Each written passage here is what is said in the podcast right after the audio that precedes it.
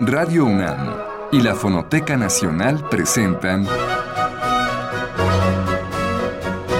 Retrato Hablado, Segunda Época. Una serie a cargo de Elvira García.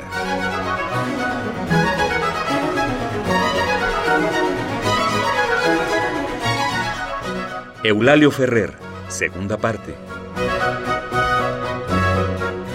La semana pasada iniciamos el bosquejo de la fructífera y muy polifacética vida de Eulalio Ferrer, el publicista que a partir de los años 40 empezó modestamente en esa carrera que por aquellos tiempos estaban haciendo, porque los publicistas de esas épocas en México se hacían sobre la marcha, a base de ingenio básicamente. Pero Eulalio Ferrer se acercó a los libros que fueron su fuente principal de inspiración.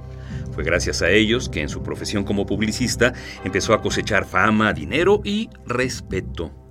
Con los años, y una vez obtenidos tales satisfactores, siguió adelante buscando saciar otras inquietudes humanas e intelectuales.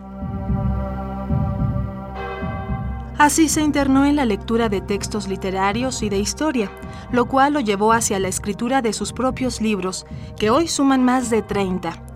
Muchos de estos volúmenes Ferrer los ha dedicado a reflexionar acerca del tema de la comunicación y la publicidad, pero también ha creado obras literarias como la que se presentó en noviembre del año pasado y que se titula Háblame en español, una novela amplia, rica en imágenes de experiencias vividas por él en distintas partes del mundo, una novela en la que don Eulalio nos lleva por momentos de su historia personal y de la que en el siguiente programa daremos a conocer algunos fragmentos.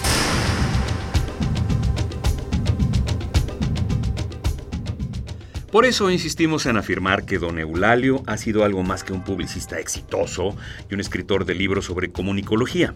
Es un humanista que después de haber vivido la guerra y peleado por una España republicana, y luego de haber estado preso durante 18 meses en un campo de concentración, ha podido cultivar una personalidad reflexiva y analítica que lo acompaña a todos lados.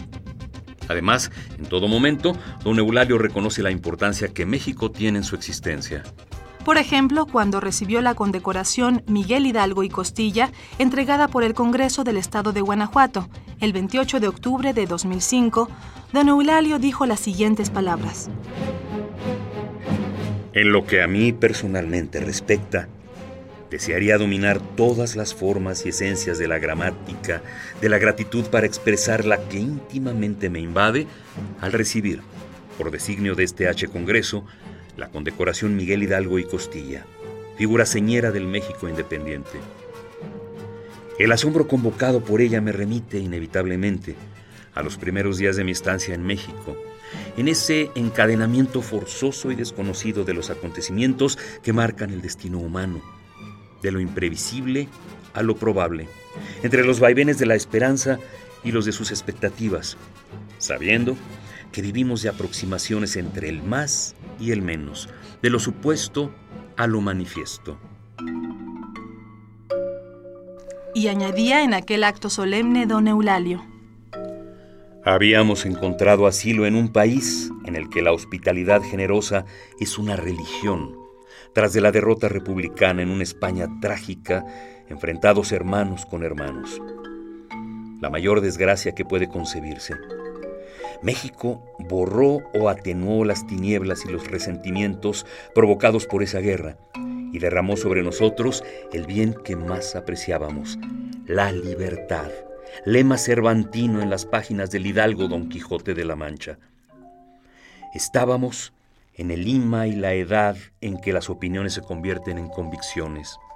Y con la apreciada libertad, México nos mostró un código de saberes y deberes para reconstruir nuestras vidas, con sus empeños y desempeños.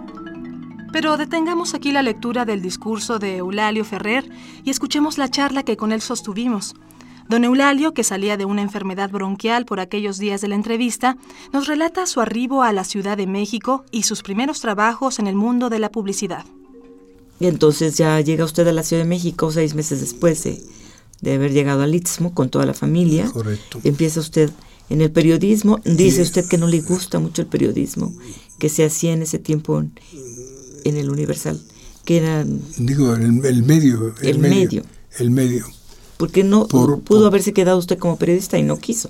Sí, porque creí que éticamente yo no resistiría las exigencias del oficio, tal como se practicaba en México o en la mayor parte de los periódicos de México. Y a veces sigue practicándose. Bueno, eso ya... Esa es mi opinión. Bueno.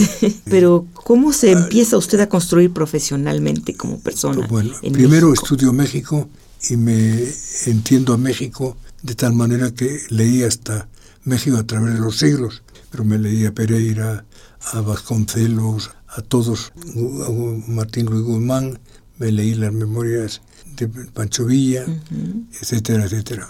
Y uno de los anunciantes de mi revista me ofreció que yo le llevara su publicidad en las tardes, porque él necesitaba a alguien que promoviera su negocio, que era de productos eh, alcohólicos, un producto que en México se llamaba habanero y que venía a ser un ron con sabor más suave.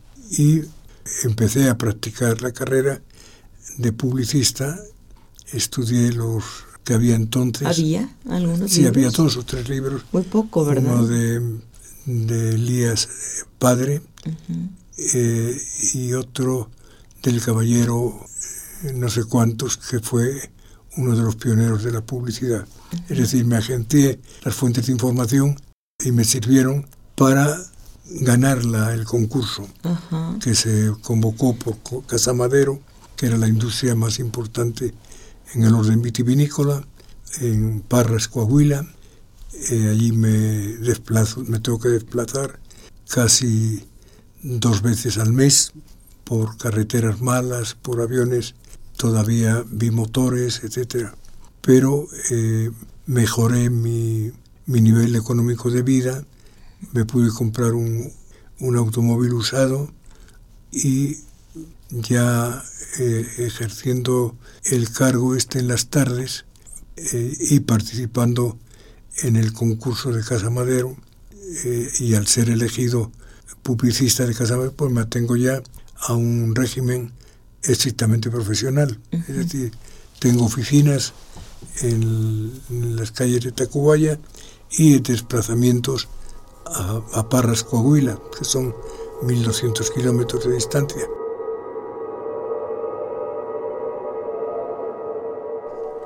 Retomemos ahora el hilo de aquel discurso que Ferrer emitió durante la ceremonia de premiación en Guanajuato en el año 2005, fecha en que recibió la distinción Miguel Hidalgo y Costilla. En su texto, Eulalio Ferrer contó que durante su estancia en el campo de concentración en Argelès-sur-Mer, en Francia, él tenía como único capital un diminuto tomo de El Quijote de la Mancha, edición calleja de 1906, preciado libro que irremediablemente un día cambió por la cajetilla de cigarros y recuerda. Es de imaginarse cómo la lectura continua de este libro me contagió y obsesionó tanto que se volvió preocupación por encontrar dentro de las arenas alambradas de aquel campo, poblado por más de 80.000 confinados, las equivalencias o prototipos de los personajes quijotescos.